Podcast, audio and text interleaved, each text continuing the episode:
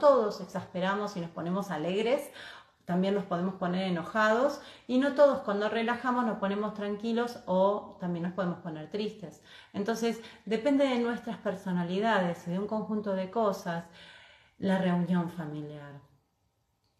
Yo particularmente me gusta mucho esta reunida con la gente de mi familia, pero hay determinados temas que decido o elijo no entrar.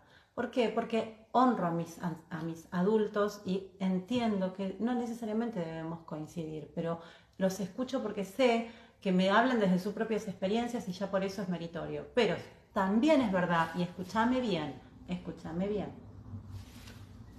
Hay términos que te cierran el estómago. Hay términos, hay lenguajes, hay tonos de voz que te rompen soberanamente las pelotas como hijo o como hija. Yo tengo para contarte anécdotas de añales de consultorio en donde hay palabras que te joden por ejemplo, el mamita, ay mamita, o ay hija, acá estoy, ay qué suerte que me llamaste, estaba esperando tu llamado. Ay, si no fuera porque vos, si no, yo no estoy. Me acuerdo mi nona que decía, y yo hablo sola porque no hablo con nadie. Claro, yo no lo notaba eso, pero yo sabía que era un mensajito. Después cuando crecí era un mensajito al anca de mi viejo. Entonces, en la suma de años de lo mismo, uno se harta.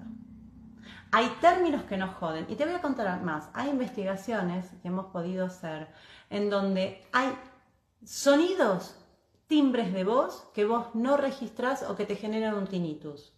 Y ese tono de voz que vos crees que es una pérdida de audición, esa frecuencia, o que te genera un tinnitus, pero vos escuchás una frecuencia más baja y una frecuencia más alta, pero esa frecuencia que resuena con ese tono de voz tiene que ver con alguien que te rompió soberanamente las pelotas durante años o te dijo cosas que te dolían.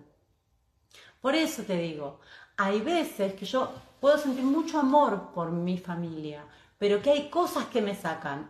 Sabe que esas cosas van a estar ahí porque son parte de la familia y tomalo desde este Mira, te voy a dar un tip. Cuando tu padre diga lo que te saca, cuando tu madre diga lo que te saca, cuando se comporten desde ese lugar que te, enoja, vos mentalizate desde antes que vas a ir a, ver una obra de teatro y que mamá te actúa el personaje de mamá y que papá te actúa el personaje de papá y que tu hermano te actúa o tu hermana te actúa en el personaje ancestral y vos solo te sentás a mirar el acting. No entres ahí. Solo observa. Vas a ver que dura menos, vas a ver que lo tomás con humor y vas a ver que salís de ahí. Pero si vas a reunirte con un grupo que no te gusta, por lo que sea, sentate a observar como si fuera una obra de teatro frente a vos. Te puedo garantizar que vas a tener una buena digestión. Es más, te voy a contar, el mejor el pato protector que tenemos es la risa. Si vos te obligás, aunque no te estés riendo, pero vos te obligás a reírte, ah, vas a ver que, además que te provoca reírte, haces una película protectora del estómago. Así que si te hincha las pelotas tu jefe, te hincha la pelota tu lo que sea, sonreí, vas a ver que el estómago va a tener esta ventaja de no tener tantas ulceraciones y no vas a tener tantos reflujos si logras cambiar la actitud a esto que vos percibís que te está sometiendo y te está doblegando pequeña curvatura del estómago. Se cierra cuando yo me siento sometida. ¿Qué tal? Te di un montón de tips. Así que después cuando nos vemos espero que me cuenten cómo les fue.